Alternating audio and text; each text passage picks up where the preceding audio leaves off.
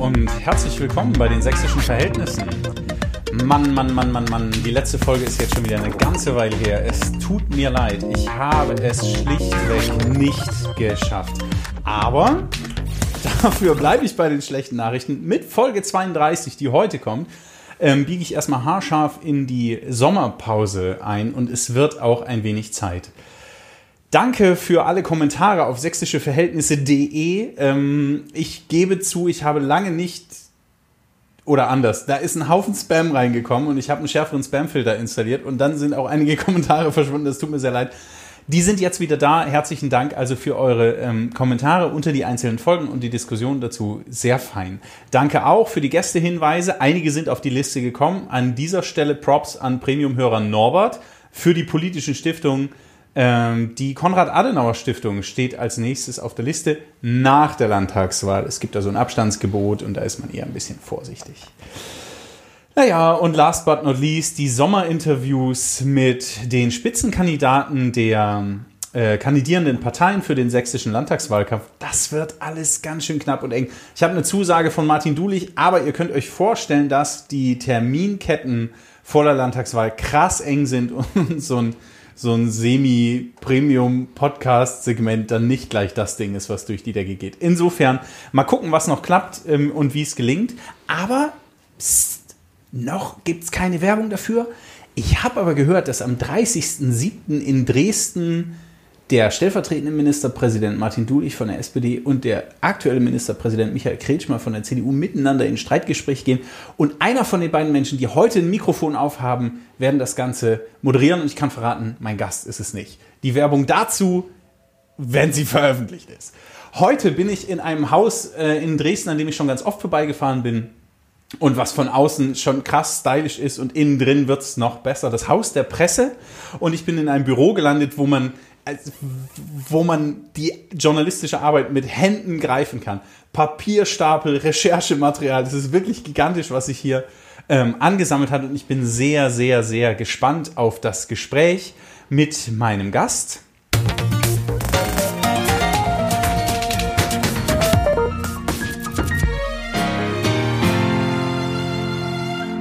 Dinge, die Sie noch nicht über Tobias Wolf gewusst haben. Er ist in Dresden geboren, ausgebildeter Handwerker, hat auf dem Bau und als Lagerist gearbeitet, hat eine Weile in München gelebt und neben seinen 40-Stunden-Jobs auch dann noch das Abi gemacht, studiert, und zwar Politikwissenschaften an der Ludwig-Maximilians-Universität in München und hat dort den Studiengang mit Auszeichnung abgeschlossen. Ist dann zum Journalismus gekommen, seit 2015 festangestellter Journalist bei der Sächsischen Zeitung, bis August 2016 war er als Lokaljournalist für Dresden oder für den Bereich, für einen Bereich in Dresden tätig und seit 2016 ist er im Investigativteam. Was das alles genau heißt, kann er uns gleich, kann er uns gleich erklären. Gemeinsam mit den Kollegen Wolf und Schneider ist er zweiter Preisträger des Wächterpreises der Tagespresse für seine Recherche und Artikel zum Thema Pegida. Gemeinsam haben sie über den Gründer Lutz Bachmann recherchiert und wie es dazu kommen konnte, dass Pegida so viele Anhänger fand. Er ist mit dem Preis Journalist des Jahres 2018 Platz 3 in der Kategorie Reportage regional des Medium Magazins ausgezeichnet. Richtig ausflippen kann, kann Tobias Wolf, wenn Menschen nicht mehr für Fakten erreichbar sind. Und absolut entspannen kann er am besten, wenn ich im Himalaya sitze und 50 Kilometer um mich herum niemand ist. Und diese sympathische Stimme gehört zu dem Mann, den ich in der 32. Folge der sächsischen Verhältnisse herzlich begrüße. Tobias Wolf, hallo, schön, dass Sie da sind. Danke. Wie geht's? Gut. Gut, das freut mich. Der Podcast heißt Sächsische Verhältnisse. Wie verstehen Sie den Begriff? Nun ja, als Journalist hat man da sicher einen differenzierten Blick drauf auf diesen Begriff. Die sächsischen Verhältnisse stehen einmal, wenn man in die Vergangenheit geht, irgendwie ein Stück weit für vermeintliches oder tatsächliches Versagen von Justiz- und Ermittlungsbehörden. Heute stehen sächsische Verhältnisse vor allen Dingen für die Wahrnehmung des Freistaats außerhalb Sachsens. Mhm. Und wie wird er wahrgenommen? Die Morgenpost Hamburg hat das, glaube ich, vor ein, zwei Jahren mal ein Bild gepackt. Da war so ein kleiner brauner Fleck unten in der Ecke von der Deutschlandlandkarte zu sehen. Ich glaube, das ist das, wie ein großer Teil der Bundesrepublik auf Sachsen schaut, angesichts der Schlagzeilen, die dieser Freistaat immer wieder schafft zu produzieren. Mhm. Schlagzeilen ist das Stichwort. Wir äh, sitzen in ihrem Büro. Sie sind ähm, Journalist, Redakteur bei der Sächsischen Zeitung. Und Sie sind schon eine ganze Weile in Sachsen in diesem Bereich tätig, seit 2015 bei der Sächsischen Zeitung fest angestellt. Wie würden Sie die Entwicklung der, der letzten vier Jahre in, dem, in Ihrem Beruf beschreiben? Was hat sich da getan? Ja, das hat mehrere Ebenen auf jeden Fall. Also zum einen ähm, müssen wir als Journalisten immer mehr erklären, was wir eigentlich machen. Unsere Arbeit ist viel transparenter geworden. Es ist nicht so, dass wir an unserer Arbeitsweise tatsächlich so viel verändert haben, aber der Bedarf zu erklären, wie wir vorgehen, wie wir Themen auswählen, wie wir sie bearbeiten, der ist immer stärker geworden und man muss auch eins sagen, was eigentlich eine traurige Botschaft ist. Immer weniger Menschen können mit journalistischen Produkten umgehen. Und das Erstaunliche für mich ist dabei immer wieder, dass vor allen Dingen ältere Menschen zunehmend die Fähigkeit verlieren, zwischen Berichten, Nachrichten und Kommentaren, also Meinungsbeiträgen, ähm, zu unterscheiden. Und wir werden gern angegriffen dafür, dass wir angeblich total unausgewogen sind, weil wir einen Kommentar zu einem Thema geschrieben haben. Wobei, ja, wenn ich, also wenn ich es richtig verstehe, gerade der Kommentar ja sozusagen als ein Beitrag zur Debatte verstanden werden muss und doch in der Regel auch also deutlich gekennzeichnet wird. Natürlich, also das ist eine Sache, die als Leitartikel, als Kommentar, mal als Glosse oder Kolumne daherkommen kann, woran man sich als Leser oder Konsument reiben soll. Man kann dem Ganzen zustimmen, okay, dann ist alles klar. Man kann aber auch mit sich selbst darüber diskutieren, ob man, warum man diese Meinung vielleicht nicht gut findet. Und dass es immer zu einem Thema viele Meinungen gibt, ist vollkommen klar. Und das bilden wir in unserer Zeitung ab, in unserer Debatte. Zu einem Thema können vier verschiedene Leute in einer Woche einen Leitartikel schreiben, der komplett anders aussehen kann. Mhm. Mhm.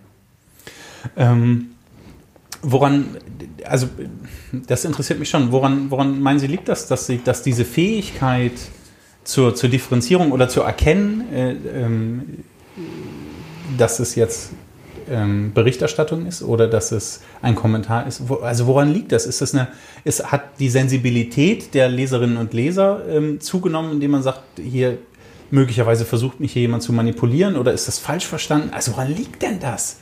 Das ist doch weird. Auch das ist eine mehrschichtige Geschichte. Äh, zum einen würde ich sagen, gehen tatsächlich bestimmte Kompetenzen verloren. Zum anderen ähm, dringen Kommentare natürlich über ihre emotionale Schiene auch immer wieder in äh, die Sphären eines jeden Menschen vor, in denen man sich vielleicht da persönlich angegriffen fühlt oder eben nicht in seiner Blase abgeholt fühlt.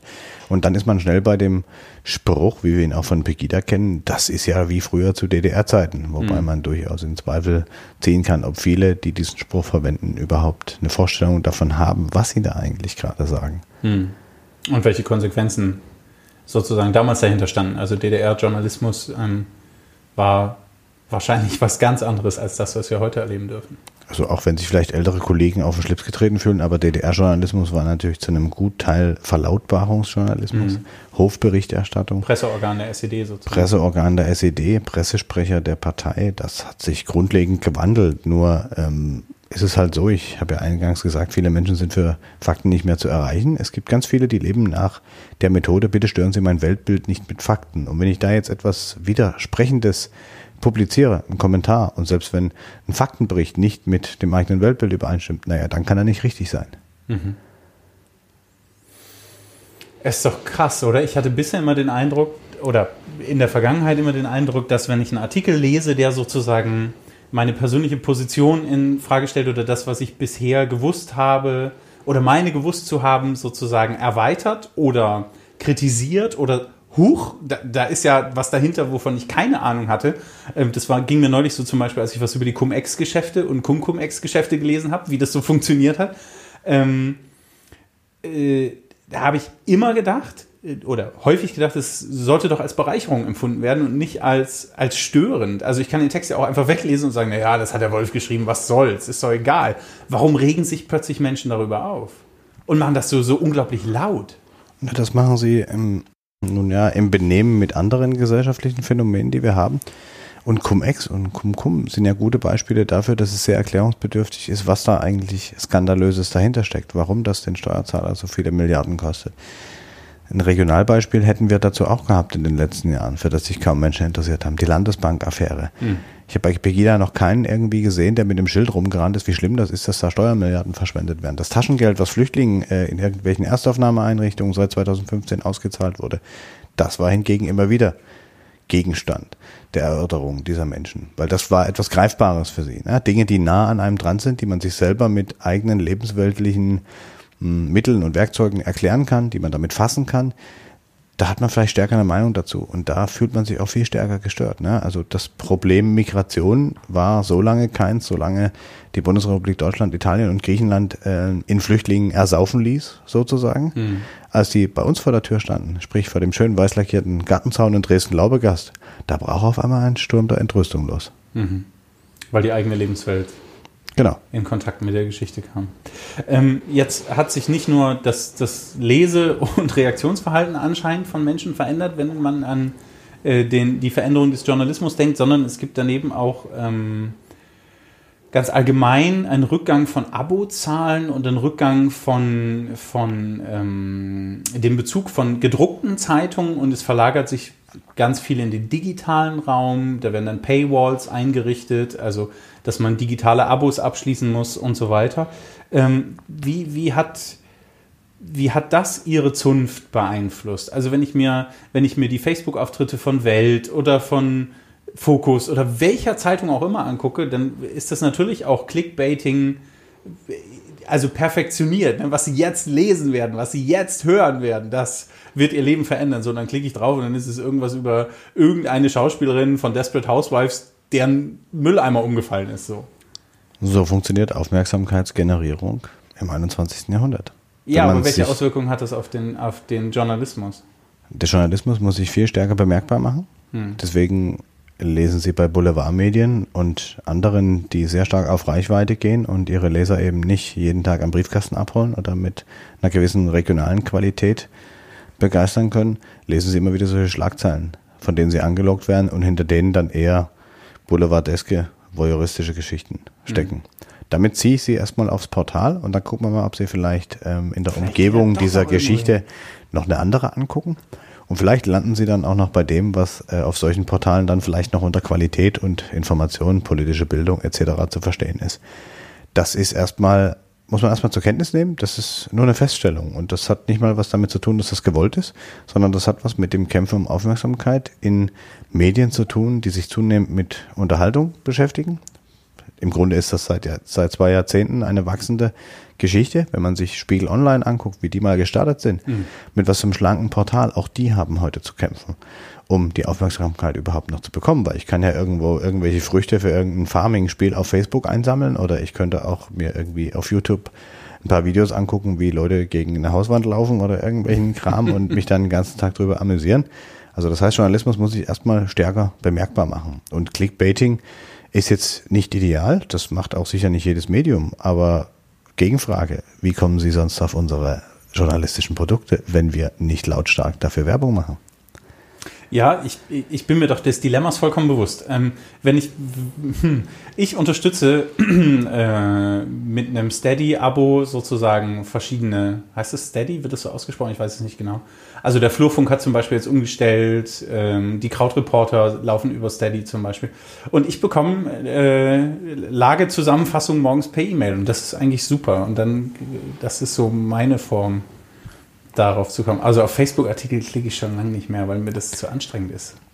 Aber auch die Newsletter oder diese aggregierten News, die man da morgens zusammengestellt bekommt, vielleicht noch aus mehreren Medien, da muss man sich schon die Frage stellen, können Journalisten davon überhaupt leben?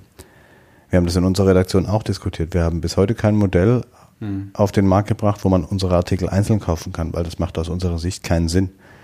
Wir schreiben ja nicht einen Artikel, legen uns dann eine Woche wieder hin und schreiben noch einen Artikel, sondern hier ist ein Medienhaus zu finanzieren, eine Redaktion, die rund um die Uhr praktisch zur mhm. Verfügung steht, die immer recherchiert, die immer da ist, die in Bereitschaft ist, die auch jeden Tag berichtet, was es aus der Kommune, aus dem Landkreis oder vielleicht aus Ostsachsen, dem gesamten Freistaat und so weiter zu berichten gibt. Das ist nicht mit 99 Cent für einen Text in einem Monat abzubilden.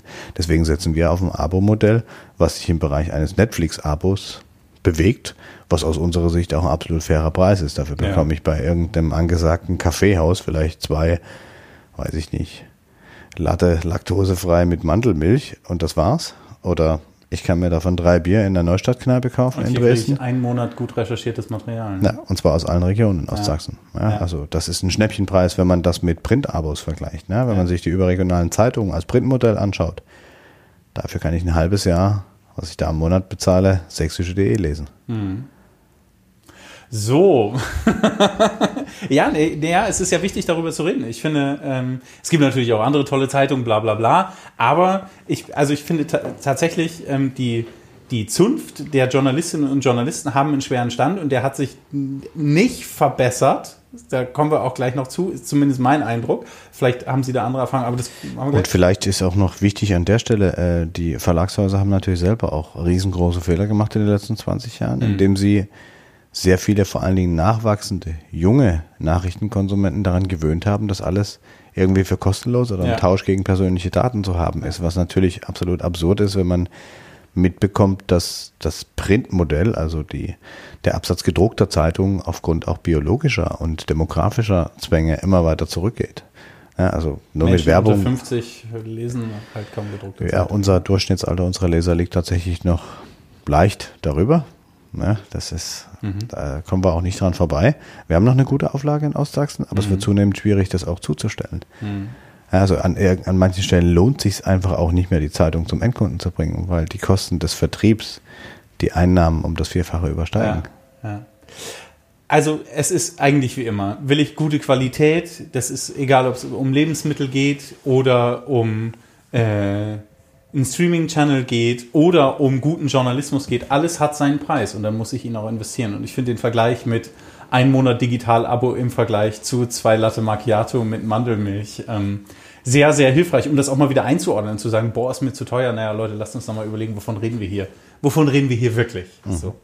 Ähm, Sie gehören einer Zunft an, das hatten wir gerade schon, die in der Vergangenheit, vor allen Dingen auch in Sachsen, regelmäßig mit Parolen wie Lügenpresse oder eben den Vergleichen mit, mit der DDR-Presse äh, überzogen wurde. Das Europäische Zentrum für Pressefreiheit dokumentiert tätliche Übergriffe gegen Journalisten in einer jährlichen Studie. In der aktuellen Ausgabe von Feindbild Journalist ist von bundesweit fast 100 Attacken seit 2015 die Rede. Die Hälfte davon ist in Sachsen passiert. Ich packe die Studie nochmal in die Shownotes, wer das nochmal nachlesen will, was sozusagen deren Zahlen sind, sehr, sehr gerne. Aber mich interessiert, was ist hier los?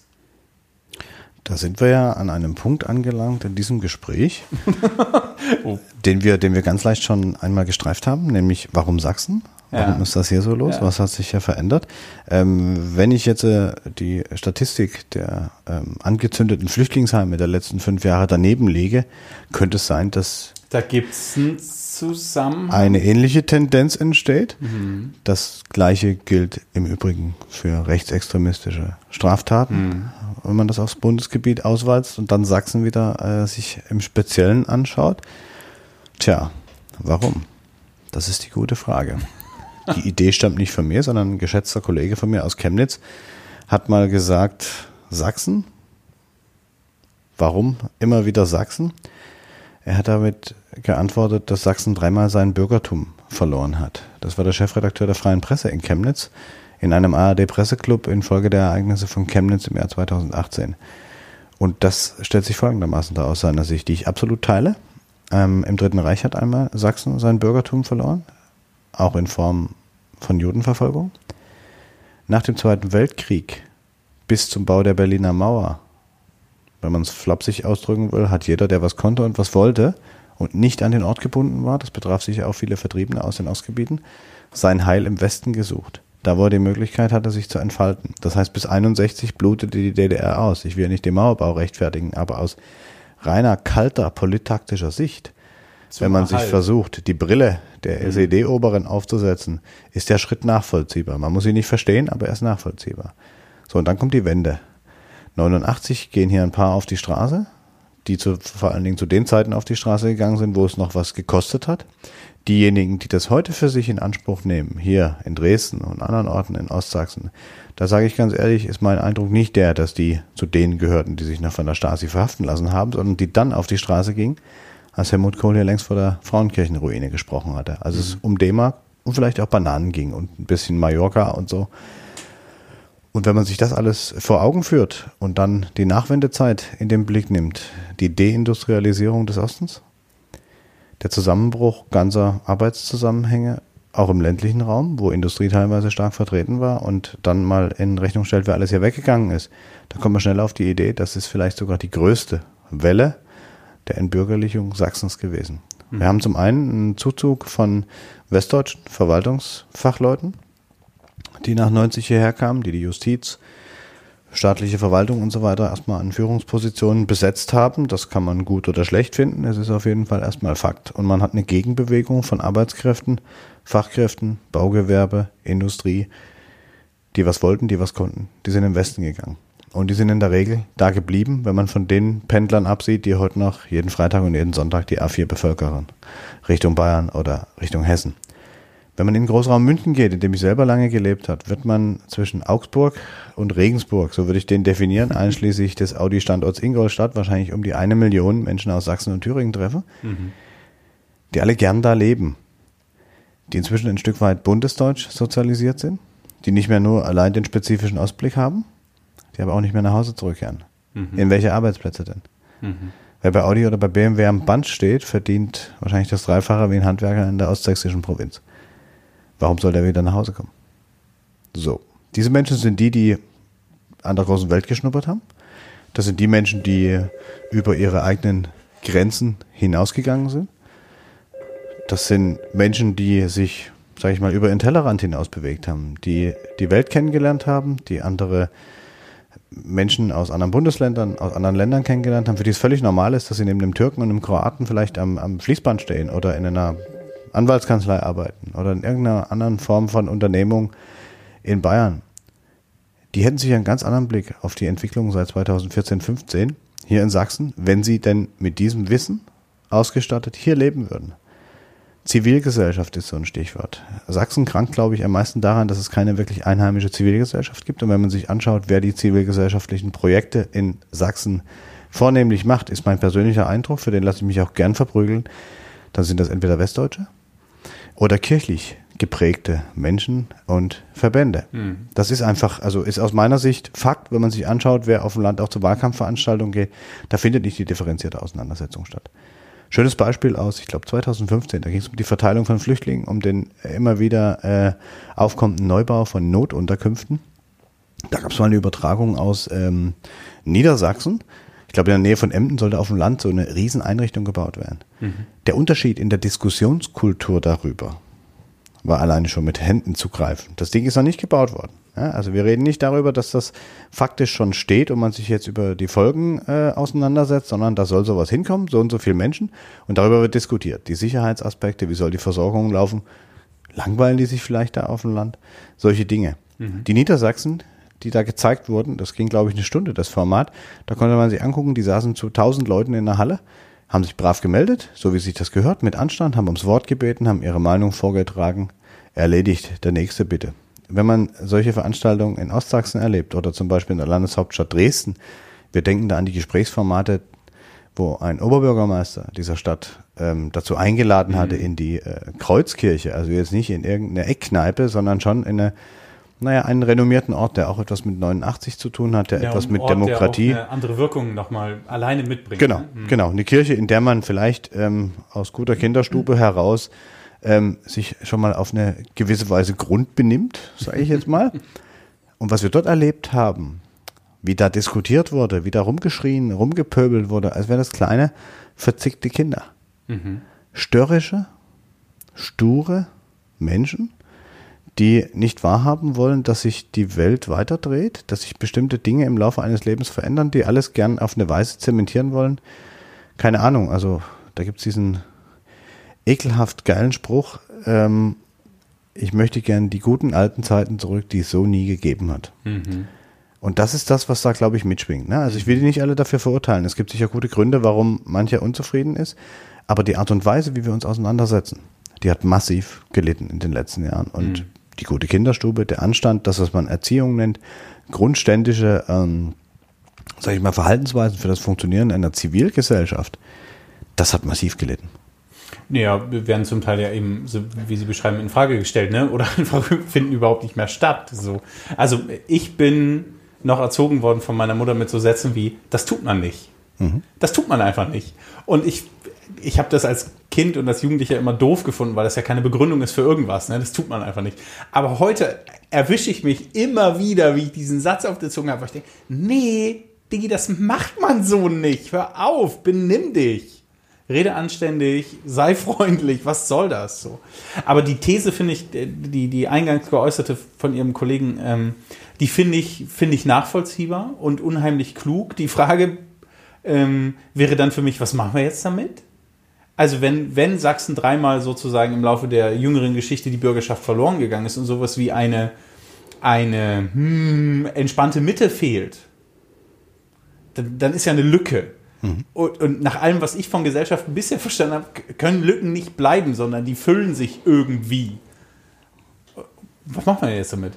Das lässt sich ja anhand der Polarisierung abzeichnen, wie die sich vielleicht bisher gefüllt haben. Mhm. Und da sind wir dann an einem Punkt, aber das würde, glaube ich, auch das Format sprengen, wo man darüber nachdenken muss, wie sollte Gesellschaftspolitik in den nächsten Jahrzehnten aussehen. Mhm. Das fängt bei einfachen Dingen wie Schulbildung an. Da werden die Bälle ja gern hin und her geschoben. Eltern sagen, hier, Schule richte, was ich nicht kann. Und Schule sagt, ähm, Eltern haben eine grundsätzliche Verantwortung in der Erziehung ihrer Kinder. Vielleicht muss man daran, dass man an beiden Stellschrauben dreht, dass man mehr Verständnis für andere entwickelt, dass man mhm. nicht mehr nur MINT, also diesen Technik- und Mathekram, den absoluten Vorrang für die Marktgängigkeit von Auszubildenden, Menschen, ja. Studenten und so weiter einräumt, sondern dass man an der Stelle ähm, etwas klingt jetzt etwas verschwurbelt nach sozialer Bildung, nach Herzensbildung, nach warum bin ich als Mensch in einer Demokratie in der Lage, nicht nur mich selber zu verwirklichen, vielleicht nicht nur anderen zu helfen, sondern auch aktiv ein Gemeinwesen mitzugestalten. In Sachsen ist mir als geborener Sachse zu oft die Verhaltensweise an den Tag gelegt worden in den letzten Jahren, dass man sagt, Staat, ich will das, kümmere dich, mach mal. Das ist ein, möglicherweise ein Relikt, was aus der DDR übernommen mhm. wurde. Man kann jetzt auch sich fragen, warum bestimmte Verhaltensweisen, bestimmte Erwartungshaltungen bis ins Jahr 2019 überlebt haben. Mhm. Das hat sicher damit zu tun, dass hier eine ähm, vornehmlich regierende Partei bestimmte ähm, Verhaltensweisen begünstigt hat, indem sie gesagt hat, lieber Wähler, wähl uns.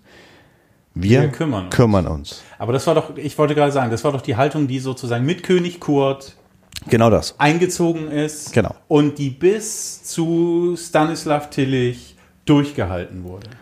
Ganz genau. Wo man A, nicht weiter diskutiert hat, weil man gesagt hat, wir machen das einfach und viele das auch so hingenommen haben. Die, die es vielleicht nicht hinnehmen wollten, die sind, glaube ich, auch alle nicht mehr in Sachsen, die mhm. vielleicht gern mehr diskutiert hätten. Das Ganze flankiert von einer durchaus durchwachsenen Betrachtung des Phänomen Rechtsextremismus. Mhm. Also wenn sich eine Staatsregierung heute noch hinstellt und sagt, bis zu Tillich sei da alles in Ordnung gewesen, mhm. ähm, Biedenkopf, der ja auch gerne versucht, das immer wieder zurückzuholen auf die eine oder andere Weise, soll ja gesagt haben, die Sachsen seien immun gegen Rechtsextremismus und das war dann wie so eine Art Staatsdoktrin. Mhm. Und bis heute erlebt man, wie trotz faktischer Fallzahlen vor allen Dingen CDU-Politiker Sobald Sie das Wort Rechtsextremismus in den Mund nehmen, um sich dazu zu äußern, den Linksextremismus mitbemühen. Mit Verlaub, der mag in Leipzig ein Riesenproblem sein. Der ist aber kein Problem in Bautzen. Auch nicht in Dresden, in der sächsischen Schweiz, in Görlitz oder im Erzgebirge. Da können Sie Linksextreme wahrscheinlich mit der Lupe suchen und werden fast keinen finden. Mhm. Wobei ich ähm, nicht im Verdacht stehen will, die CDU zu verteidigen, aber ich schon den Eindruck habe, dass sich sowohl Haltung als auch ähm, Einordnung verändert hat. Also sowohl mit dem neuen Generalsekretär als auch mit ähm, dem aktuellen Ministerpräsidenten sind die Positionen und auch sozusagen das Benennen der Problematik hat dort meines Eindrucks nach zugenommen. Wobei ich trotzdem nach wie vor den Eindruck habe, dass diese, diese Idee der, der Kümmererpartei immer noch besteht. Also es gab die Sachsengespräche und ich, ich weiß auch sozusagen, dass es da kleine Listen gab, wo dann ähm, notiert wurde, also wo das Problem des Bürgers notiert wurde und dann hat er drei Wochen später einen Anruf erhalten aus dem Bereich der Staatskanzlei und hat gesagt, so, wir haben uns mal gekümmert. So. Also dieses Ding, Staat, ich bestelle und ihr liefert, das zieht immer noch ziemlich gut in Sachsen. Das zieht immer noch, aber diese Sachsengespräche, also äh, ich will auch nicht im Verdacht sehen, die CDU hier einseitig ähm, irgendwie zu kritisieren. Ne? Ich bin parteipolitisch auch völlig unabhängig, aber die CDU ist nun mal die Partei, die hier die letzten 28 Jahre, 29 Jahre regiert hat. Ähm, die Sachsengespräche finde ich deswegen ein interessantes Format, weil sie zum ersten Mal so eine Art Dialog entspinnen. Ja. Na klar kommen da Leute mit, hier meine Rente ist zu klein, äh, der will mir was von meiner Gartenparzelle wegnehmen, um eine Straße zu bauen, der Herr Bürgermeister und was weiß ich nicht alles. Ähm, das mag schon sein und ich finde es auch gut, dass die eine Antwort bekommen. Ja, weil das ja irgendwas von, äh, ich fühle mich als Bürger auch ernst genommen. Mhm hat. Man muss vielleicht jetzt auch sagen, wir müssen vielleicht erstmal ein Zwischenstadium schaffen. Ja? Wir können jetzt nicht von, ähm, vom König Kurt-System ähm, zum absolut mündigen demokratischen Bürger übergehen, weil da fehlt das Zwischenstadium, ja, was mache ich eigentlich in der Demokratie? Mhm. Wie kann ich mich da einbringen? Was sind so die Dinge und wie wir erleben bei öffentlichen Veranstaltungen, die angesprochenen Kreuzkirchenveranstaltungen, aber auch zuletzt vielleicht in Bautzen die Formate, wo eine zugezogene Sozialwissenschaftlerin auf offener Bühne von einer Frau angezickt wurde mit den Worten, da dann gehen Sie doch wieder. Da sage ich ganz ehrlich, Herr Sachse, was fällt dieser Frau ein? Wo ist sie denn einmal hergekommen? Hm. Sachsen ist äh, historisch gesehen ein Wald gewesen mit ein paar Flüssen. Ähm, und die Stadt Dresden und vor allen Dingen auch die Lausitz hat ihre Ursprünge im Slawischen. Mhm. Mit welchem Recht stellen sich Menschen hin und behaupten, diese Personen gehören hier nicht her? Ich will jetzt hier gar nicht groß auf Migration abheben. Aber das ist ein Unding. Das geht bei dem Begriff Gastfreundschaft los, der da total falsch verstanden wird. Und außerdem, wenn man immer den Nationalisten raushängen sollte, muss man wenigstens, glaube ich, seine, seine, seine deutschen Landsleute anerkennen. Und wenn selbst das nicht funktioniert, na, dann sollten wir uns tiefere Fragen stellen. Wo liegt das Problem eigentlich? Wollen die äh, die Republik Bautzen eröffnen mhm. oder weiß ich nicht, ein reichsbürgerlich organisiertes Ostsachsen organisieren? Also das sind schon durchaus bedenkliche Entwicklung, auch wenn ja. ich die jetzt hier etwas flapsig schildere, aber das sind Dinge, die sollten uns ernsthaft zu denken geben, weil das verbreitet ist und das sind keine, mhm. das sind, wenn man sich die Leute anschaut, das sind ja nicht irgendwelche Irren, sondern das sind Leute, die könnten einem auf der Straße begegnen, ja. man könnte die für eine liebe Oma halten. Ich glaube, eine Vielzahl von Hörerinnen und Hörern hat auch sozusagen die, diese Menschen in der Verwandtschaft. Also ich weiß, dass Menschen solche Gespräche auch an den Küchen- und Kaffeetafeln führen müssen, beziehungsweise zum Teil nicht mehr führen wollen. Ähm, das angesprochene Phänomen, ähm, was Tobias Wolf gerade benannte, das war das Format Bautzen, wir müssen reden, glaube ich. Ich packe das Video zu dieser Veranstaltung, den YouTube-Link, nochmal in die Show Notes. Das könnt ihr euch nochmal angucken. Das ist wirklich eine, eine, harte Nummer gewesen, was dort abgegangen ist. Und die, die Historikerin war Annalena Schmidt, die ja hier auch schon im Podcast zu Gast war. Ähm, ich würde gerne ein bisschen weitergehen. Ich habe gelesen, dass Sie ab und zu noch am Rande von Pegida-Demonstrationen auch recherchieren. Und ich habe gelesen, dass Sie ähm, je nach Gefahrenlage auch mit Fahrradhelmen gehen, um, um sich im Zweifel zu schützen. Das klingt schon sehr nach Embedded Journalism. Ist das, muss das so sein? Na, Embedded Journalism heißt ja, dass man quasi äh, im Benehmen mit einer Behörde, einer Armee, einer Polizeieinheit äh, abgesprochene Dinge tut und nur aus der Perspektive berichtet. Das ist es nun gerade nicht. Wir gehen natürlich immer noch zu Pegida. Jeden Montag tauchen da tausend bis anderthalbtausend Menschen, die Hälfte vielleicht aus Dresden, die andere Hälfte aus dem Umland, teilweise aus der Lausitz und dem Erzgebirge auf. Mhm. Das ist inzwischen wie so ein wütender Kegelclub, der sich einmal äh, in der Woche, äh, wo man sonntags in die Kirche gehen würde, zum gemeinsamen Gebet, zum gemeinsamen Geschrei trifft. Ja, da werden dann die üblichen Chöre, Lügenpresse, Volksverräter und so weiter. Merkel muss weg. Wir haben ja immer noch dieselbe Kanzlerin, also zieht das noch eine Weile. Ich bin gespannt, sollte jemals Annegret Kramp-Karrenbauer in diese Lage zu kommen, doof, wie ja. dann die Parole lauten wird.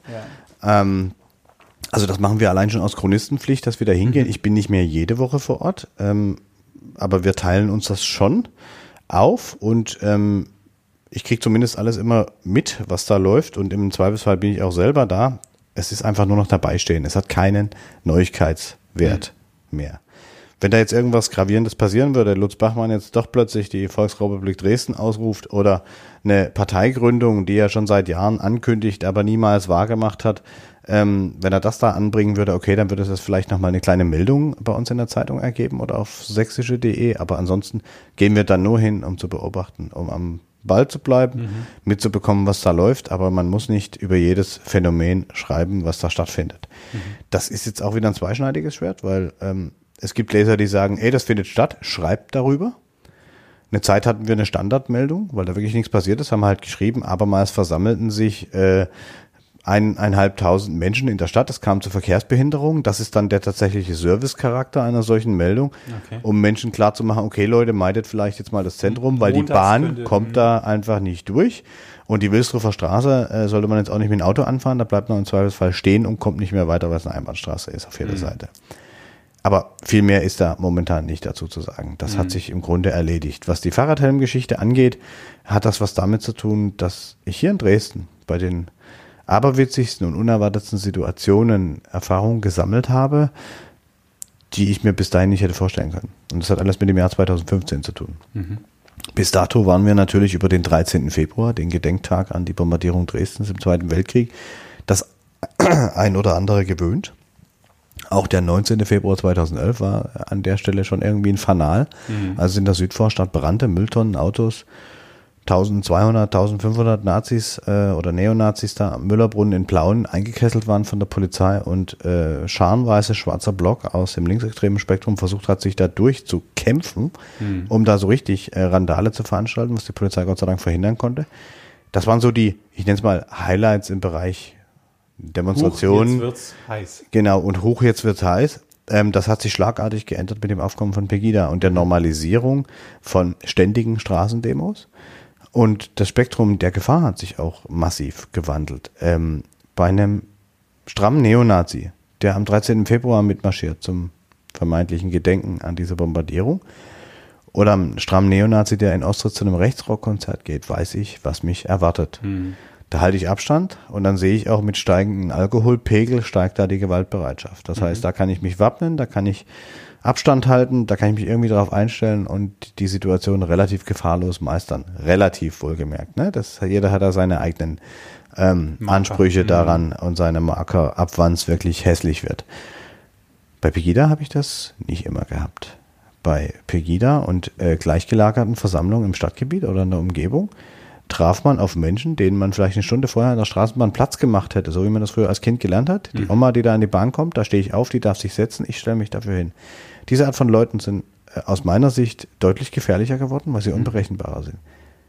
Ist mir auch schon passiert, dass über 60-Jährige versucht haben, mich zu schlagen. Die haben schon ausgeholt. Ich musste teilweise meinen Arm heben, um solche Schläge abzuwehren. Letztes Jahr in Chemnitz ist ein Kollege von Straßengezwitscher, das ist so ein mhm. Reporterprojekt, in Chemnitz auf der Straße von einem Rentner oder einem Mann im Rentenalter, wenn man so will, äh, mit Krücken angegriffen worden, während er gefilmt hat, diese Demonstrationen da, infolge des Todes von Daniel H. Der Mann war so wütend, dass er einfach nur auf ihn eingedroschen hat und auf sein Kameraequipment. Das hat so um die 300, 400 Euro gekostet. Das war im Eimer hinterher. Das Schöne war aber, er war auf dem Video. Und wo kam der Mann her, der in Chemnitz gewütet hat? Es war natürlich ein ganz normaler, besorgter Bürger, der um einen Deutsch-Kubaner traute. Nein, es war ein Pegidist aus Dresden, mhm. der jeden Montag hier mit rumkrakeelt und den die Polizei auch direkt aus der Versammlung heraus verhaftet hat, zwei mhm. Tage später. Das ist das Gefahrenpotenzial, mit dem wir konfrontiert sind. Okay. Aber also der Vergleich mit dem Embedded Journalism äh, kam mir auch deshalb in den Sinn, weil ja auch Pegida-Demonstrationen bis heute durch Polizei begleitet werden. Suchen Sie dann bei solchen Demonstrationen die Nähe von Polizisten? Sprechen Sie sich ab oder wie, wie, wie läuft das dann? Nee, im Idealfall ähm, lässt man sich gegenseitig in Ruhe. Es gibt inzwischen Formate, wo man wieder auf mehr wechselseitiges Verständnis hinarbeitet. Da bin ich auch Teil davon, das mit der sächsischen Polizei zu besprechen, was auch sehr vielversprechend ist. Ähm, man sollte an der Stelle, glaube ich, auch mal erwähnen, dass die ähm, immer wieder kolportierten Probleme mit der Polizei auf jeden Fall dringend sind. Nur sind das eine ganze Reihe von unschönen Einzelfällen. Mhm. Aus meiner Perspektive könnte ich jetzt nicht sagen, dass das ein generelles Problem mit der Polizei ist. Gleichwohl spreche ich mit, mit denen nicht ab. Die sehen irgendwann, wer ich bin im Idealfall. Ich kann mich ausweisen und dann kann ich meine Arbeit machen. Mhm. Aber wenn es gefährlich wird, bin ich natürlich froh, dass sie da sind. Ja, klar. Ja, also ja. es gibt auch Momente, wo man ohne die Polizei nicht mehr berichten kann. Ja. Und fast schon embedded waren wir 2015, als es zu den Krawallen von Heidenau kam. Ja, da waren sie auch.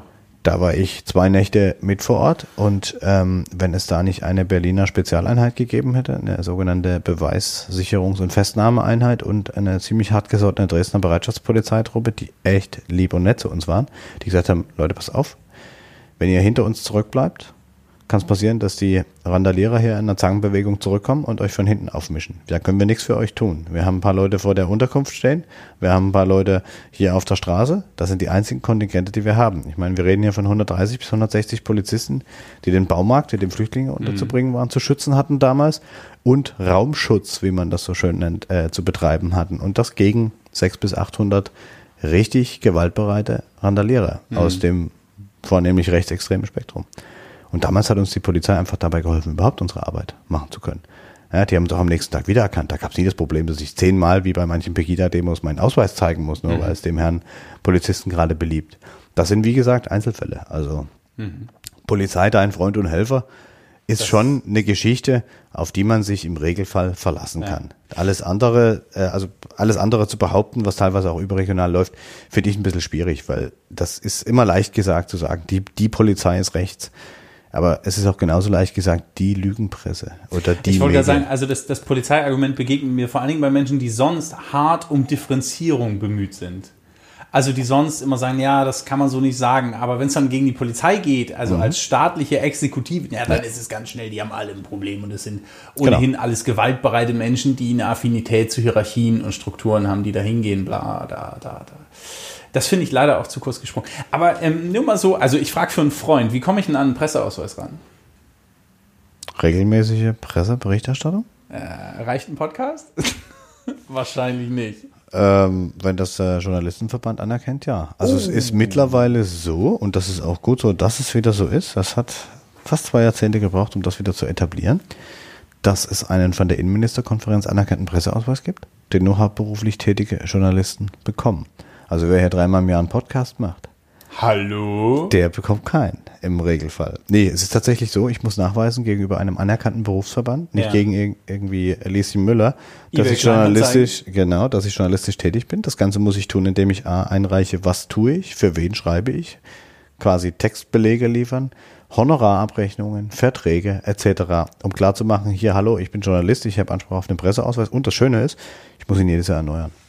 Das heißt, Ja, ich krass, muss krasse Qualitätskontrolle. ich muss diese. Nachweispflicht jedes Jahr erfüllen. Ich habe nun Glück, weil die Kollegen vom Deutschen Journalistenverband Sektion Sachsen natürlich sehen, dass jeden Tag mein Name in der Zeitung steht. Und den Und könnte ich zwar jetzt über dem Artikeln. im Regelfall, genau. Und äh, die sehen natürlich auch, was ich mache. Da reicht's, wenn ich den Antrag neu stelle. Sie gucken drauf, okay, das ist der Wolf von der Sächsischen Zeitung. Wir wissen, der ist da festangestellt, der schreibt jeden Tag, der muss mir jetzt nicht seine Textbelege Mhm. schicken. Aber wenn jetzt irgendjemand käme, hätte das schwer. Okay. Wir hatten ja den Fall, dass Lutz Bachmann von Pegida gern mal mit einem Presseausweis im Landgericht aufgetaucht ist und sich damit Durchsuchungsmaßnahmen für normale Besucher entzogen hat. Und das war völlig okay zu der Zeit, also anscheinend auch für die Justizangestellten. Sehr verwunderlich, weil der hat gesagt, hier Presse, Presse und damit war die Geschichte Tata. durch. Das ist heute nicht mehr möglich, also es kann nicht jeder einen Presseausweis geben, bekommen. Ähm, es gibt gleichwohl Medien, die in eine bestimmte Richtung tendieren, die dann zwar unter Berichterstattung laufen, auch einen Presseausweis bekommen können, die wir als, sage ich mal, böse Mainstream-Journalisten, also wir sehen uns irgendwo in der Mitte, Qualitätsjournalismus, unabhängig von politischer Farbe oder Prägung, durchaus kritisch sehen. Mhm. Ja, die Polizei spricht da genauso wie das rechte Spektrum teilweise von Antifa-Fotografen. Dieselbe Art von Fotografen habe ich aber auch auf dem rechten Spektrum. Mhm. Diese Dinge kann man durchaus von zwei Seiten betrachten. Mhm. Es ist ethisch eigentlich total schwierig, dass solche Leute unterwegs sind und Fotos machen von solchen Veranstaltungen. Andererseits sind es natürlich öffentliche Demonstrationen, gerade sowas wie Thema Ostritz. Mhm. Und das dann Schöne für uns Journalisten ist, wenn wir tiefer einsteigen, wie in der Recherche um die Terrorgruppe Revolution Chemnitz, können wir anhand unserer Erkenntnisse dann uns, ist in meinem Fall so gewesen, ich habe mich nächtelang durch Bildergalerien auf Flickr und Picasa und wie das alles heißt, ähm, durchgeklickt und konnte auf diese Weise nachweisen, dass unsere tatverdächtigen Revolutionäre aus Chemnitz ähm, einschlägige Rechtsrockkonzerte besucht haben. Also dass das nicht irgendwelche kleinen dummen Jungs waren, die irgendwie beim CFC mal als Hooligans auftreten in Chemnitz und das war's. Sondern das waren schon ziemlich hartgesottene mit einer entsprechenden Vorgeschichte und auch einem hier und da recht umfangreichen Bundeszentralregister für bereits begangene Straftaten. Also es ist ein entschiedenes Für und Wider, ne? Genau. Ja, es ist schwierig. Also im Investigativbereich ist man oft auf Quellen angewiesen, ähm, wo man nicht unbedingt auf den ersten Blick sieht, wo kommt was her. Was, denke ich, immer zu prüfen ist, und das macht es einem auch einfacher, ist die Motivlage eines Informanten. Ja, also ich lasse mich jetzt nicht irgendwie von einem für eine politische Agenda benutzen. Das nicht, sondern ich gucke mir schon an, was bringt er an. Wir bezahlen auch niemanden dafür. Würden niemals einem Informanten Geld in die Hand drücken. Das mag bei überregionalen Boulevardmedien mit wenigen Großbuchstaben anders sein, die dann für gewisse Exklusivgeschichten auch richtig Geld auspacken, wird er bei uns nicht stattfinden. Okay. Wer sich an uns wendet, sollte das mit ehrlichen Motiven tun.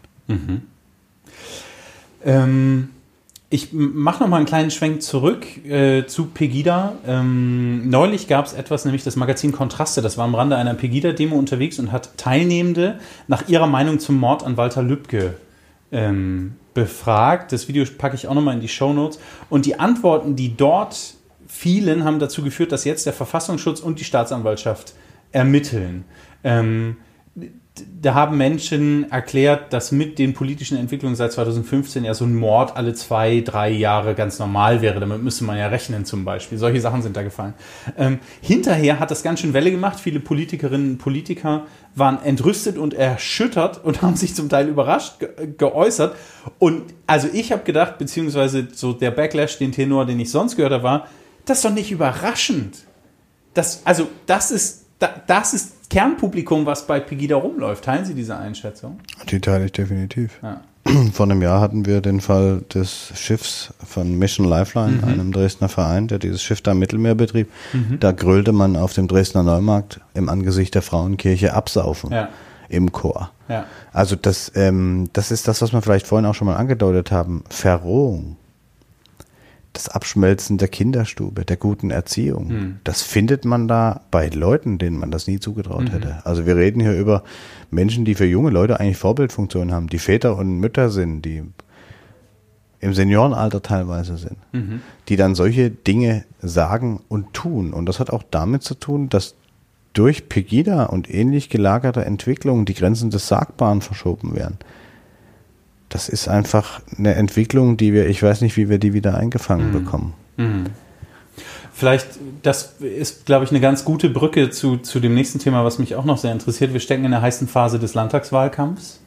Ähm, Grenzverschiebung und äh, dass Unsagbares plötzlich sagbar wird und dass man ähm, un, äh, also un, naja, einfach Dinge fordert, von denen ich früher gesagt hätte, das kann man doch nicht, das kann man doch nicht ernsthaft verlangen und einfordern, wird im Landtagswahlkampf auch nochmal, ähm, äh, kommt irgendwie gerade nach oben. Das Riesenthema aber, was nach wie vor, glaube ich, viele beschäftigt, ist die Entscheidung der Landeswahlleitung mit Blick auf die Listenplätze der AfD. Also die AfD hat ähm, nach eigener Aussage ein sozusagen einen Parteitag an zwei verschiedenen Daten stattfinden lassen. Ähm, andere, nämlich unter anderem die Landeswahlleitung, kamen neben diesem Fakt und anderen Fakten zu der Einschätzung, dass das so nicht stimmt und hat ähm, die, äh, die Liste sozusagen der, der Kandidatinnen und Kandidaten der AfD, die zur Landtagswahl kandidieren, ähm, auf 19, ähm, wie sagt man, eingekürzt. Aber wir gesagt haben, das ist sozusagen den Kriterien der Landeswahlleitung entsprechend ähm, die Anzahl an Personen, die kandidieren sollte. Wie schätzen Sie, also alle Details dazu, alle Stellungnahmen packe ich nochmal in die Show Notes, wer das genauer nachlesen will. Aber wie schätzen Sie das ein? Also ist das aus journalistischer Perspektive, ähm, wie bewerten Sie das? Naja, was wir an der Oberfläche erleben, ist äh, zum einen eine sehr ähm, juristisch geprägte Begründung eines Landeswahlausschusses. Das ist zunächst mal eine Feststellung und wir erleben auf der anderen Seite eine äh, sich selbst zum Opfer äh, stilisierende Haltung einer Partei, die sich von diesem Landeswahlausschuss ungerecht behandelt fühlt. Mhm. Darauf kann man jetzt in verschiedenen äh, Hinsichten blicken. Also zum einen erstmal ist wahrscheinlich an dem äh, Buchstaben des Gesetzes nichts auszusetzen und ich wage mir zu behaupten, dass es die AfD wäre, die auf der absoluten Einhaltung des Buchstaben des Gesetzes bestehen würde, wenn es um eine andere Partei gehen würde, mit der sie im Wettbewerb um also wäre es den Grünen Landtags, den Linken oder sonst wem Zum Beispiel. Ja. Oder auch der CDU, wem auch immer, da würde man sagen, ey, was soll das? Rechtsstaat, ihr kennt die Regeln, haltet euch dran. Mhm. Im Falle der AfD ist es aber so, dass man die Regeln kennen musste. Man ist ja nicht irgendwie eine neu auf den Markt gekommene Partei, die sich aus ein paar Leuten zusammensetzt, die frisch aus dem Wald gekommen sind und noch nie was von unserem Rechtssystem gehört haben, sondern wir reden hier schon über eine Partei, die seit fünf Jahren im sächsischen Landtag sitzt die seit zwei Jahren im Deutschen Bundestag sitzt, die bei jeder Gelegenheit den Rechtsstaat im Munde führt, vor allen Dingen, wenn es um das Thema Migration geht. An anderer Stelle sind sie dazu erstaunlich still, aber im Bereich Migration zählt immer der Rechtsstaat, die geschützten Grenzen, der ganze Kram. Und im Wahlkampf, bei der Aufstellung von Listenkandidaten, da soll das plötzlich nicht mehr gelten.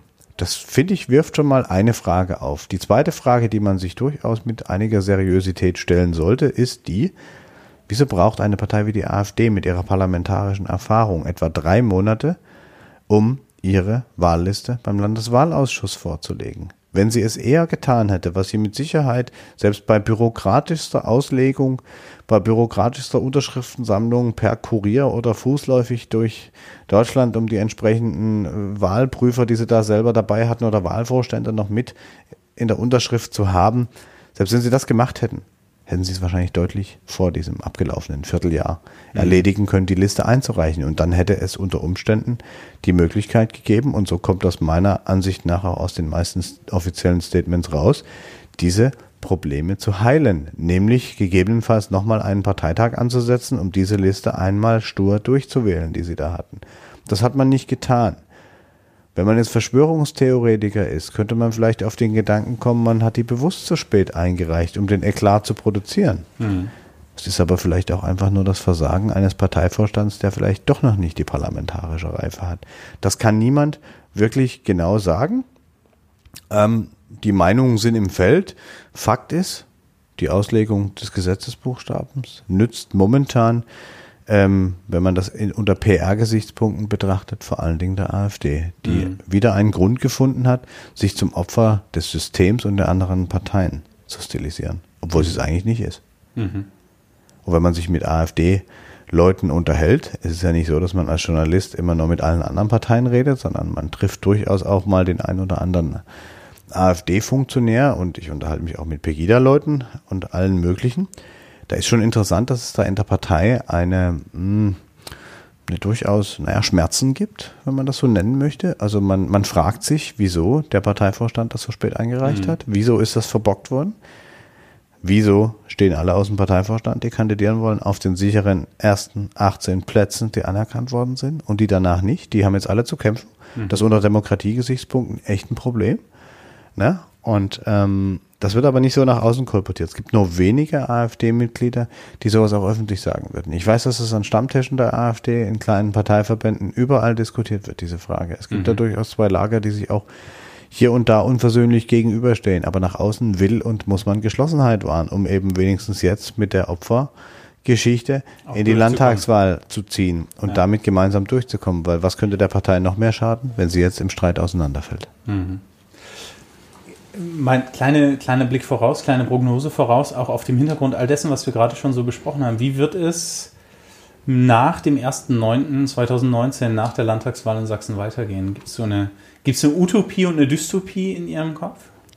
Ähm, das versage ich mir. Wenn ich eine Glaskugel hätte, die mir sagen würde, so wird's, dann könnte ich was dazu sagen. Aber den Kommentar würde ich mir tatsächlich verkneifen, weil ich habe keine Ahnung, was passieren wird. Mhm. Das hängt von so vielen Faktoren ab was da kommen kann. Ne? Wenn man sich äh, die Geschichte und die Wahlerfolge der Grünen anschaut, da hat ein Atomunglück in Japan gereicht, um die dauerhaft in Baden-Württemberg in die Regierung zu bringen, und zwar als Seniorpartner. Mhm. Wenn wir uns jetzt überlegen, was in Sachsen alles geschehen kann bis dahin, wenn wir äh, zurückblicken auf die letzten Jahre, was es an äh, Gewalttaten im Bundesgebiet gab.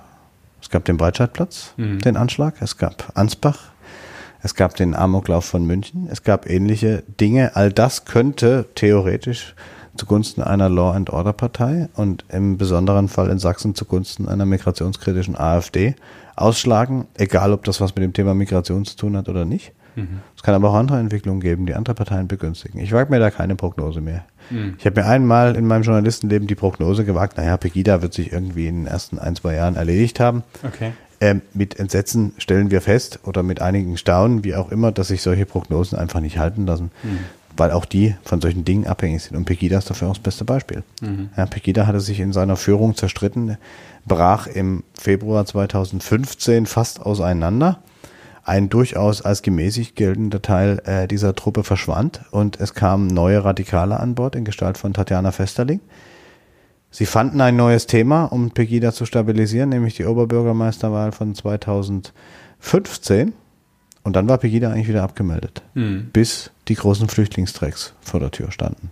Und dann hatte Pegida wieder ein neues Thema und dieses Thema wird durchgehalten mit einem kleinen, edlen, erlesenen Kreis, der sich jetzt jeden Montag in Dresden trifft. Mhm. Und auch die AfD reitet immer noch auf diesem Thema rum. Mhm. Wenn man sich vorstellt, dass eine Partei zur Bundestags- und zur Landtagswahl angetreten ist mit einem Monothema, was im tatsächlichen Leben der meisten Menschen eigentlich keine Rolle spielt, wenn man mal von ihren blasenhaft konsumierten Nachrichten aus Schleswig-Holstein hier in Sachsen absieht, dann ist es schon erstaunlich, dass Hart niemand fragt, ähm, dass niemand dieser Partei fragt, was habt ihr eigentlich mit unserem Sozialstaat vor? Wie stellt ihr euch das Rentensystem der Zukunft vor? Wie wollt ihr Gesellschaft stabilisieren? Wie wollt ihr dafür sorgen, dass die Landflucht aufhört? Wie wollt ihr Industrie, wie wollt ihr Wirtschaftsförderung in diese Räume bringen, um den Menschen ein auskömmliches Leben zu ermöglichen? Diese Fragen stellt bisher keiner. Aber ich denke, irgendwann wird auch diese Frage durch die AfD beantwortet werden müssen, die immer noch mit dem Thema Migration überall reüssiert. Der Blick in die Glaskugel, ähm, der könnte jetzt auch helfen, denn wir spielen Entscheiden oder Leiden. So, das hier ist der Entscheidungsbeutel. Dabei fällt mir das erste Mal auf, dass der in schwarz-braun gehalten ist. Das soll nichts bedeuten. Oh, das hat schon Heino mit der Haselnuss besungen. So, ähm, Tobias Wolf, äh, kennen Sie das Spiel? Nö. Okay, also es gibt äh, immer Entscheidungssituationen, die in der Regel nie cool sind. Sie müssen sich für eine Seite entscheiden und sagen, warum, okay? Und dann gebe ich Ihnen den Beutel, Sie ziehen für mich, ich entscheide mich und dann wechseln wir. Alles klar. Also, Tobias Wolf, lieber für immer die Wahrheit sagen müssen oder für immer lügen? Definitiv die Wahrheit. Okay, warum? Was ist das für eine Frage? Ja, was ist das für eine Frage? Aber das andere, Als Journalist bin ich nicht nur aus professionellen Gründen, sondern mindestens auch aus ethischen Gründen dazu verpflichtet, die Wahrheit zu sagen. Lieber die SPD beraten, wie Erneuerung gelingen kann, oder die CDU vor einem Rechtsruck bewahren? das ist schon ein bisschen ältere Frage. Ähm, Ich denke, also mh, gerade denke ich, man müsste die CDU beraten, wie Erneuerungen gelingen kann, aber die SPD steht natürlich weit ab davon, äh, nach, nach rechts zu rutschen. Äh, Ich würde die SPD beraten wollen momentan. In Sachsen, glaube ich, wäre das auch die wahrscheinlich nötigere Geschichte. Glaube ich auch, ja. Hier so mancher glaubt, dass sie um die 5%-Hürde kämpfen werden müssen. Ah, die werden zweistellig. Wir werden es sehen. Ja, da ist die Glaskugel wieder. Okay, ähm, äh, mal sehen, was, was Sie jetzt sagen. Lieber einen Job, der Spaß, aber nicht reich macht, also Spaß macht, aber nicht reich macht, oder einen Job ohne Spaß mit viel Geld. Sie haben sich ja schon mal Das ist, eine, das ist eine ganz gemeine Frage, aber indem ich als Journalist in Sachsen arbeite, indem ich das bin und das lebe, entscheide ich mich natürlich dafür, Spaß an meinem Beruf zu haben, Sinn darin zu erkennen und im Zweifelsfall damit auch nicht reich zu werden. Tja, die Realität holt uns immer wieder ein. Sie noch einen, ich noch einen. Na dann. Das ist dann aber keine gleiche Verteilung, ne? Es ist aufgefallen, aber es ist ja auch mein Podcast. Das stimmt. Lieber berühmt sein für etwas Schreckliches oder für immer unbekannt bleiben. Ich sofort unbekannt. So, sofort. Kein Problem. Würde ich wahrscheinlich auch vorziehen. Komme ich gut mit klar. Komme ich total gut mit klar. Äh, so, ähm, lieber ein Titel bei einer Zeitung mit vier Buchstaben oder Seite 3 bei der SZ. Ach, das ist ja wohl ganz einfach. Seite 3 bei der SZ. In dem Vergleich ist das Echt, aber mal das so, ehrenvollste einfach mal so ein Format. Titel bei der Zeit? Wenn man, da sind wir dann wieder bei den letzten vier Jahren. Wenn man sich anschaut, wie überregionale Medien arbeiten, ja, es ist eine große Ehre, sicher für die Zeit zu schreiben. Ne, Die Zeit ist ein gutes Wochenmedium mit einem Hamburger Blickwinkel aus einer heilen hanseatischen Welt, Ja, nicht? Ja. die gute Sachen macht, die auch mit der Zeit im Osten gute Dinge macht, aber ich kann mich immer wieder nach Hamburg zurückziehen, Hm. wenn ich ein Zeitreporter bin. Als Reporter der Sächsischen Zeitung muss ich hier immer vor Ort bleiben. Das hat was Erdendes, das hat was Demut schaffendes, das hat was, wo man sich auch selber immer wieder klar macht, ich lebe in dieser Umgebung, über die ich berichte. Das ist was ganz anderes, als wenn ich als Korrespondent mal irgendwo entsandt werde. Das mag sicher auch für die Kollegen der Zeit im Osten gelten, die wohnen aber in Leipzig und das ist nun mal ein großer Unterschied zu Ostsachsen. Das ist wirklich so. Das war Entscheiden oder Leiden mit Tobias Wolf. Wo ist die Musik? Leute, Profis, was ist hier? Hier. So. Entscheiden oder Leiden ist immer so ein bisschen der Marker auf. Jetzt geht's zum Ende der Sendung. An dieser Stelle nochmal herzliche Grüße an die Kollegen von Oberlausitz TV. Jetzt müsst ihr schneiden. Für euch ist die Sendung hier vorbei. Für alle anderen geht es jetzt noch ein bisschen weiter. Und zwar habe ich noch ein bisschen was auf der Liste. Nämlich, ich würde gerne über die Zukunft des Journalismus reden. Was wird werden? Der, äh, ihr Chefredakteur, der Chefredakteur der Sächsischen Zeitung, hat äh, vorgestern in der Süddeutschen Zeitung ein Interview gehabt unter dem Titel Sonst ist Feierabend und beschreibt dort vor allen Dingen auch die Strategie, auf die die Sächsische Zeitung setzt. Digital First könnte man die nennen. Also es gibt zum Beispiel die Kollegen in Löbau Zittau in der Redaktion, die schreiben nur noch fürs Digitale und sind möglicherweise am nächsten Morgen selbst überrascht, was sie dann in der Printausgabe finden von dem, was sie wirklich ähm, geschrieben haben. Ich habe auch gelesen, das Interview packe ich nochmal in die Show Notes von dem Algorithmus hinter sächsische.de, der sozusagen Artikelplatzierungen und so weiter und so weiter mit steuert. Mich würde interessieren, wie verbindet sich denn, und das habe ich bei Ihnen im Gespräch deutlich gespürt, diese Frage nach ethischer und journalistischer, ähm, journalistischer Unabhängigkeit und ethischer Begründung, als vierte Gewalt auch, wird Journalismus ja häufig äh, gehandelt, mit der Jagd nach Klicks, Abos, Rankings und Geld. Als ich vorhin reingekommen bin, haben Sie ja sozusagen auch auf Ihrem Rechner noch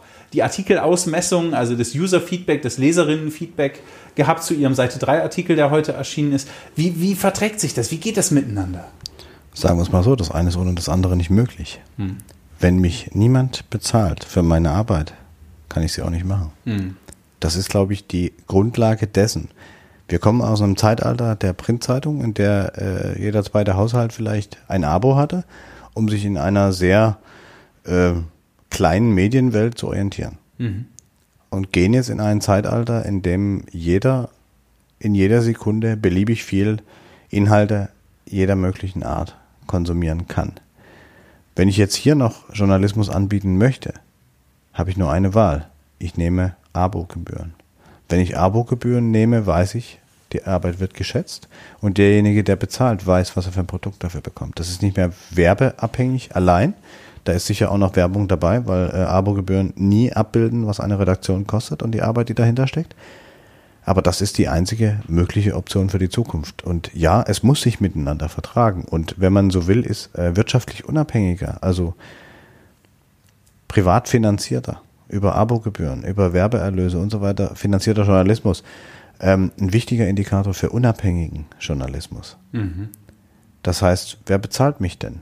Es sind im Regelfall unsere Leser. Und erst wenn unsere Leser dafür bezahlen, dass sie bei uns lesen können, interessieren sich Werbende, Treibende dafür, in diesem Umfeld Anzeigen zu schalten. Mhm. Das heißt, unsere Arbeit steht im Mittelpunkt. Unsere Arbeit, unsere Qualität, unser Anspruch an die Berichterstattung definiert das, was am Ende auch jemand bezahlt. Und der bezahlt für den Qualitätsanspruch. Der bezahlt für die ethischen Standards. Mhm. Der bezahlt nicht dafür, dass er irgendwo einen Schriftzug einer bekannten Cola-Marke oder sowas sieht, mhm. sondern der bezahlt dafür, dass wir für ihn das Auge, das Ohr, im Zweifelsfall auch äh, manchmal das Hirn, das Hirn sind möglicherweise oder zumindest ähm, Struktur reinbringen in komplexe mhm. Dinge. Wir hatten vorhin über äh, Cum-Ex und Cum-Cum gesprochen. Das ist, was die Kollegen von der Süddeutschen und dem mhm. Rechercheverbund da geleistet haben, ist phänomenal, mhm. weil das könnte zum Beispiel eine kleine Regionalzeitung nie stemmen. Mhm.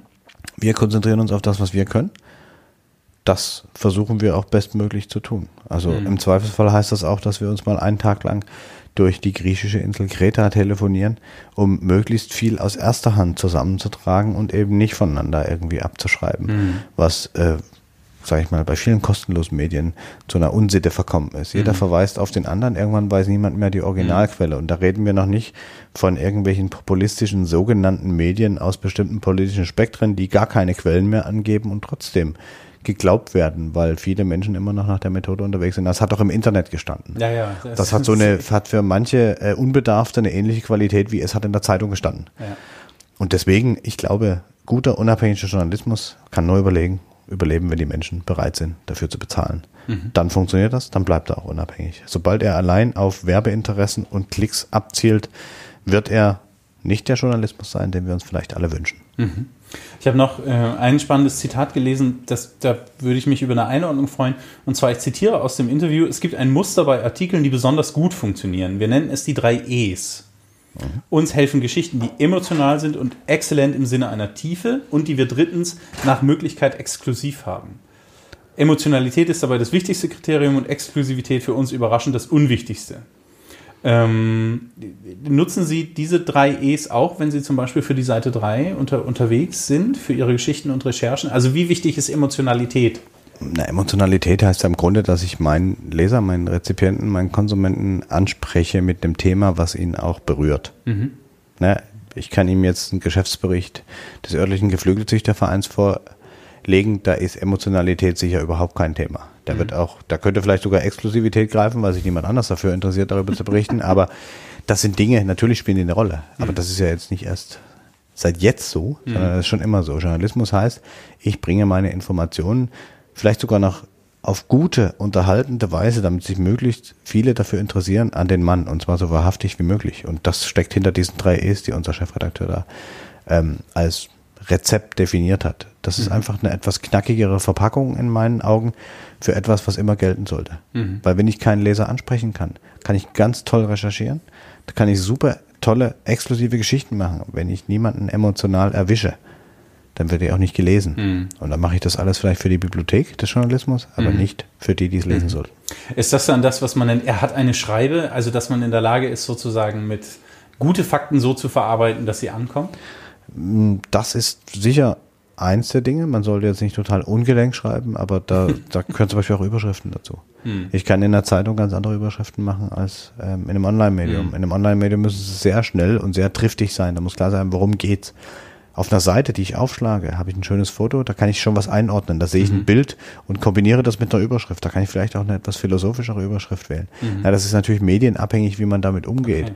Aber ähm, die Schreibe mag sicher das eine sein, aber es sind vor allen Dingen die handwerklichen Standards. Welche Themen sind eigentlich wirklich relevant?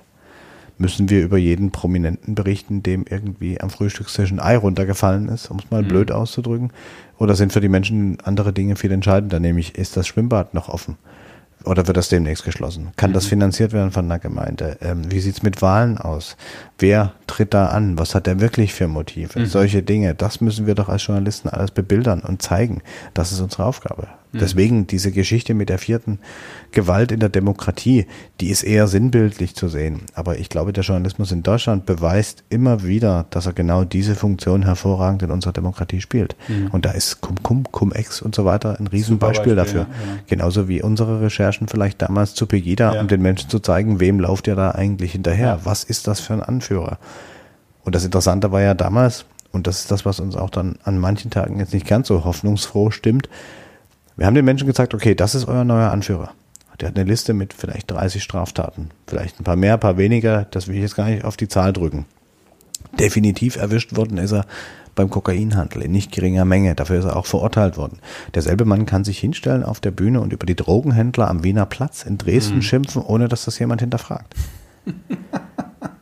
und bei diesem Mann sagt jeder seiner Anhänger, der hat doch eine zweite Chance verdient der Flüchtling, der in Schleswig-Holstein einen Schokoriegel geklaut hat und von Pegida in der Nachrichtenspalte in Dresden geteilt wird, der hat diese Chance nicht verdient. Mhm. Tja. Ja. Ja. Was soll ich, was soll ich dazu noch sagen?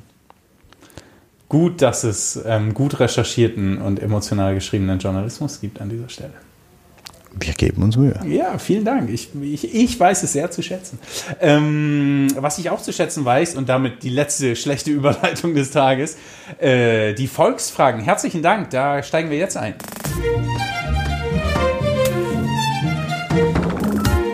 Da, da, da.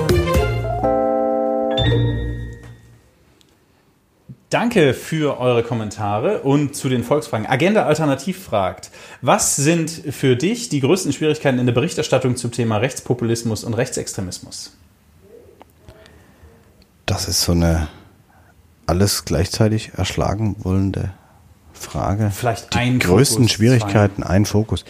Den gibt es gar nicht, weil das ist so vielgestaltig. Das kann mit Gewalt zu tun haben, das kann mit unübersichtlichen Situationen bei Demonstrationen zu tun haben, das kann aber auch damit zu tun haben, dass man aufgrund einiger Behauptungen ohne jede Überprüfung dieser Behauptung von einem Parteitag einer Partei aus diesem Spektrum vielleicht ja, gesehen. ausgeschlossen wird. Das ist sicher dann auch in diesen Quellen zu dem Podcast nochmal zu sehen. Diese gut, Situation, ja. um hier mal den Moderator-Teil zu übernehmen. Nee, aber das kann tatsächlich ganz äh, ganz viele Ausprägungen annehmen. Die letzte sehr tief erinnerliche Geschichte ist für mich Chemnitz gewesen mhm. und das hat auch was mit Wahrnehmung zu tun. Man steht selber da an der Front, wenn man so will. Ich bin da beim Filmen dieser sogenannten besorgten Bürger, dieser trauernden Menschen, ähm, aus ihrer Richtung von Flaschen getroffen worden. Davon gibt es auch ein Video auf meinem Twitter-Kanal. Und ähm, durfte mir dann in den Folgetagen und Wochen von Mitgliedern unserer Staatsregierung, aber auch von äh, den Präsidenten irgendwelcher Bundesorgane anhören, was da eigentlich passiert ist. Und mhm. das ist eher, das zielt vielleicht eher aufs Persönliche, aber das sind die Dinge, mit denen man eher zu kämpfen hat, wenn man selber dabei war, wenn man selber mehr als nur eine Wahrnehmung hatte, wenn man vielleicht tagelang in Chemnitz vor Ort ist, um darüber zu berichten, um sich diese ganzen Dinge anzuschauen. Und dann werden da, wird da versucht, etwas hinzubiegen, was so nicht stimmt. Mhm. Und an der Stelle sind wir einfach wieder bei der Frage, wozu brauchen wir Journalismus? Mhm. Danke. Nächste Frage. Stefan. Es wird gelegentlich diskutiert, wie viel Anteil in den Medien, insbesondere in Talkshows der AfD und Pegida gegeben werden soll. Wie geht die SZ damit um? Wird dazu Statistik geführt, um die subjektive Wahrnehmung der Häufigkeit von Berichten zu objektivieren? Wir führen keine Statistik, welche Partei wie oft vorkommt, aber wir haben, ich denke, ein sehr gutes Gespür für eine ausgleichende Gerechtigkeit, dass alle Parteien, alle sage ich mal, zugelassenen demokratischen Parteien, zu denen müssen wir die AfD definitiv zählen, das ist eine gewählte Partei im Landtag und im Bundestag, ähm, dass die alle gleichermaßen vorkommen. Wir ordnen bei jeder Partei ein, was da gesagt wird. Da machen wir auch keine Ausnahme bei der AfD. Aber genauso berichten wir natürlich über ihre Äußerungen im Parlament und andere Dinge. Und auch wenn das Wahlprogramm in voller Güte dasteht und verkündet wird, schreiben wir darüber. Natürlich. Mhm. Okay. Sachsen-Zegge, wie bewertest du die Rolle der Medien im Aufstieg der AfD? Gegenfrage, wie bewerten Sie die ja Rolle der Medien im Aufstieg der Bundeskanzlerin Merkel? Ja. Der Linkspartei, der Sozialdemokraten, der CDU und der CSU. Ähm, die Frage zielt für mich etwas, tut mir leid, wenn ich so sage, populistisch in die Richtung, wir hätten quasi den Steigbügelhalter für die AfD gemacht. Das haben wir sicher nicht gemacht. Wenn Menschen einem Phänomen folgen, wenn sich Menschen für ein Phänomen massenweise interessieren, das gilt auch für Pegida zum Beispiel, dann kann ich mich nicht hinstellen und so tun, als gibt's das nicht, sondern ist darüber zu berichten. Und wir berichten immer über das, was ist. Das ist unser Anspruch, dem wir versuchen, so nah wie möglich zu kommen. Und wenn das zur Bestätigung einiger in ihrem Weltbild führt, kann ich es auch nicht ändern. Dann gehört das einfach zum Geschäft mit dazu. Vielleicht erreiche ich aber andere Menschen, die darin dann etwas sehen, woran sie sich vielleicht diskursiv reiben, mhm. um festzustellen, das ist vielleicht doch nicht meine Partei, diese oder jene Partei mit ihren Äußerungen, wie auch immer. Mhm. Letzte Frage, Sebastian Fischer Heimat. Gibt es in 15 Jahren noch Qualitätsjournalismus oder nur noch YouTube? okay. Sebastian Fischer Heimat. Klingt irgendwie nach einem CDU-Mann. Hey, ja, Landtagsabgeordneter für ist, Riesa. Ja, das sagt mir doch was. Ja, das ist eine gute Frage. Ähm, Qualitätsjournalismus. Wir haben ja heute schon darüber gesprochen, was Qualitätsjournalismus denn ist und was er alles aushalten muss. Ich würde mal sagen, das hängt stark davon ab, wie viel Vertrauen die Menschen den Medien entgegenbringen, ob sie bereit sind, für Journalismus zu bezahlen und das nicht als kostenloses Produkt wahrzunehmen geht ja auch keiner zum Bäcker und lässt sich die Brötchen schenken. Das funktioniert vielleicht mal einen Tag in der Vorweihnachtszeit, aber ansonsten nicht. Ähm, und ansonsten hängt es von den handelnden Personen ab. Ich sehe sehr viele, auch junge Nachwuchsjournalisten, die mit Überzeugung in diesen Beruf gehen, die es für wichtig halten, eben diese journalistischen Prinzipien hochzuhalten und auch den Ethos dieses Berufs zu leben. Ich mache mir da keine Sorgen. Hm. Ich bin mir auch noch nicht ganz sicher, ob YouTube und Qualitätsjournalismus sozusagen sich also ob das sozusagen gegen eine Gegenüberstellung ist oder ob das nicht irgendwie. Ist es ja nicht. YouTube ist eine Plattform. Das hat genau, ja nichts mit dem, mit dem Inhalt erstmal selbst zu tun. Und YouTube kann eine Plattform für Qualitätsjournalismus sein. Ja, Wir sehen gute, auch öffentlich-rechtliche Formate zum Beispiel oder auch private Formate wie von der Sächsischen Zeitung auf YouTube. Die sind sehr qualitätsvoll. Ob ich die auf eine CD brenne, über einen Fernseher ausstrahle oder auf Papier ja. drucke, ist erstmal zweitens. Ja. Der Inhalt ist am Ende entscheidend. Und so wie ich ähm, kostenlose Wochenzeitung, Parteipropaganda und bezahlte Zeitung heute im Briefkasten habe. So muss man sich das wahrscheinlich bei YouTube vorstellen. Wahrscheinlich schon. Das waren die Volksfragen. Herzlichen Dank für euren Beitrag zu dieser Sendung.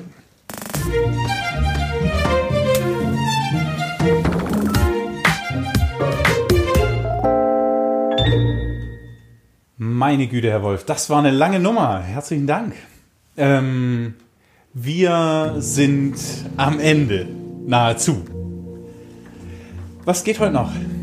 Noch ein Termin, noch eine Inside-Recherche? Was, was passiert noch heute? Mm, man kann nicht über alles reden, aber auf jeden Fall noch eine Recherche, die in den nächsten Wochen eine Rolle spielen wird. Oh, okay, und jetzt, wir sind ja, wir sind ja gleich raus. Gibt es einen Hack an der Paywall vorbei? Nee. Kein. Das Würde ich auch niemals verraten. Immerhin hängt mein Job davon ab. Ja, das stimmt, das wäre auch tatsächlich nicht klug. Herzlichen Dank für das Gespräch und die Zeit. Wir sind ein bisschen drüber, Leute, aber dafür geht es auch in den Sommer. Ihr könnt jetzt auf, auf der Autobahn im Stau diese Stunde 15 Podcast hören. Tobias Wolf, herzlichen Dank für das Gespräch und gibt es auch letzte Worte, irgendwas, was noch wichtig wäre? Bezahlen Sie für guten Journalismus.